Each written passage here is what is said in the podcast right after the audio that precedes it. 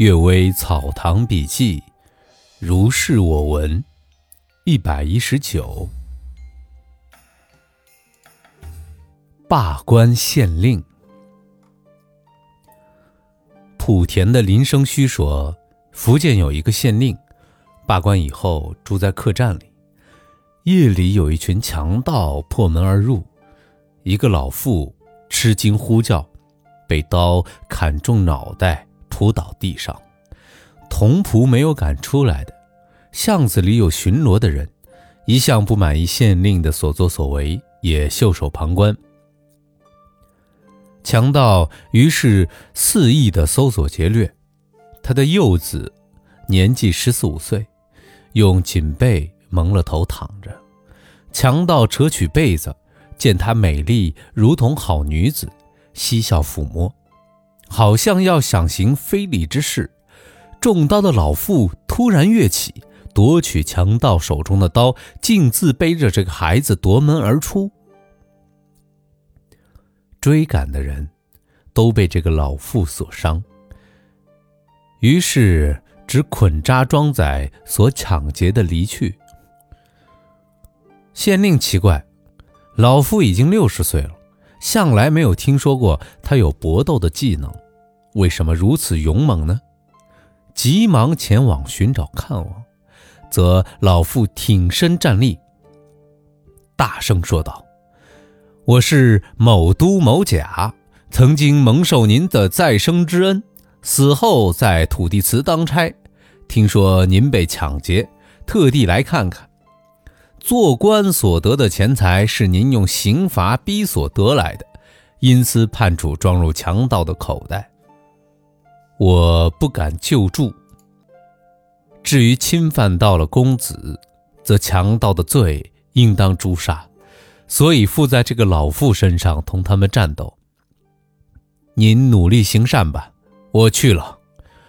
于是，昏昏然就像酒醉睡着了。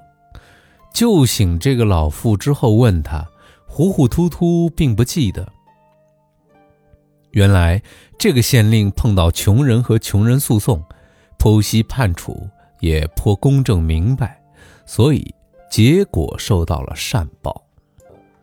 长随州县官雇佣的长随仆役，姓名籍贯都没有一定，大概是预防不法受贿败露。到时使官府无从寻找踪迹和追捕。姚安公曾经见到自己应考时分房阅卷的房官陈公石窗的一个长随，自称是山东朱文。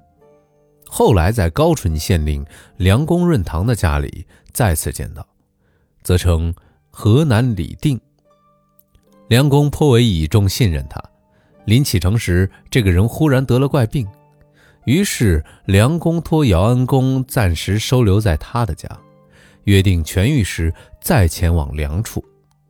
他的病状是，从两只脚趾寸寸溃烂，慢慢的向上，到了胸腹部穿孔流脓而死。死后检点他的香龙行李，有小册子，写的是蝇头小字。记载他所跟随的有十七名官员，开列着每一名官员的阴私史，详细记载某时某地某人参与，某人在旁边见到，以及往来的书信。审理判决的案卷无一不详细的记录。他的同类有知道情况的说，他曾经辖制过几个官了，他的妻子也是某官的侍婢。与他私通，一起偷偷逃跑，留了一封信在记桌上，官竟然不敢追究。现今得了这种疾病，岂不是天道吗？霍老丈一书说，这般人依靠别人的门户，原来就为了舞弊而来。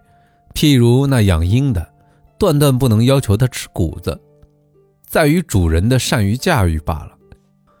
如果喜欢他的灵便。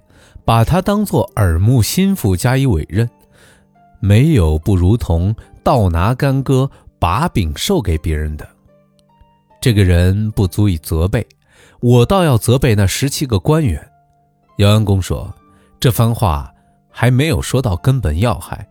假如那十七个官员绝对没有阴司事可以书写，即使这个人天天准备着纸笔，又能有什么作为呢？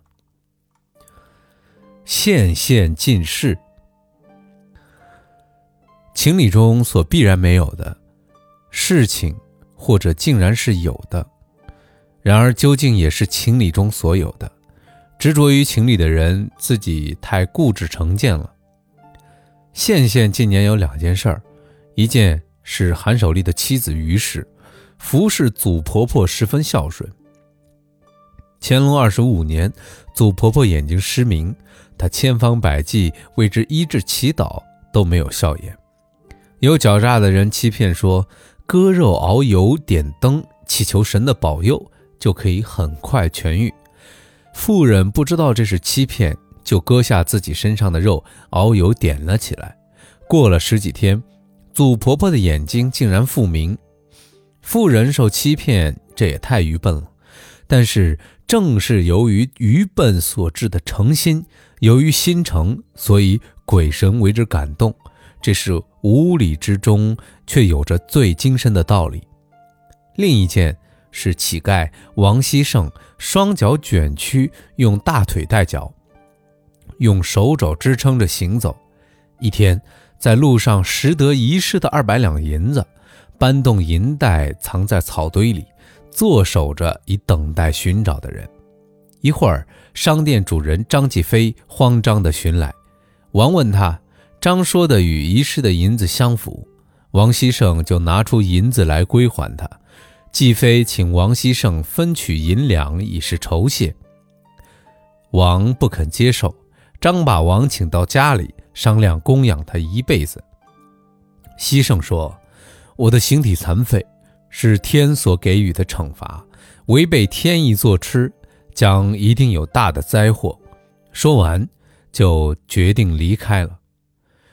后来，疲困地躺在裴圣公的祠堂下面。裴圣公不知道是什么样的人，从志书里也不能知悉。世代居住本地的人说，求雨的时候，裴圣公有灵验。忽然之间，有酒醉的人扯他的脚，痛得不可忍耐。醉人去了之后，脚已经伸直了。王希胜从此就能够行走，活到了乾隆三十六年才死去。季妃本已是顾祖父门下的宾客，我还来得及见到他自己讲述这件事情很详细，大概是西圣行善，理当受到报答，而他安于自己的命运，不受人的报答，所以神代为报答了，这岂不是貌似无理，却有着精深的道理吗？葛介周前辈曾经把这两件事情记载在县志里。讲学家颇因为他说到怪异的事情而以为是弊病。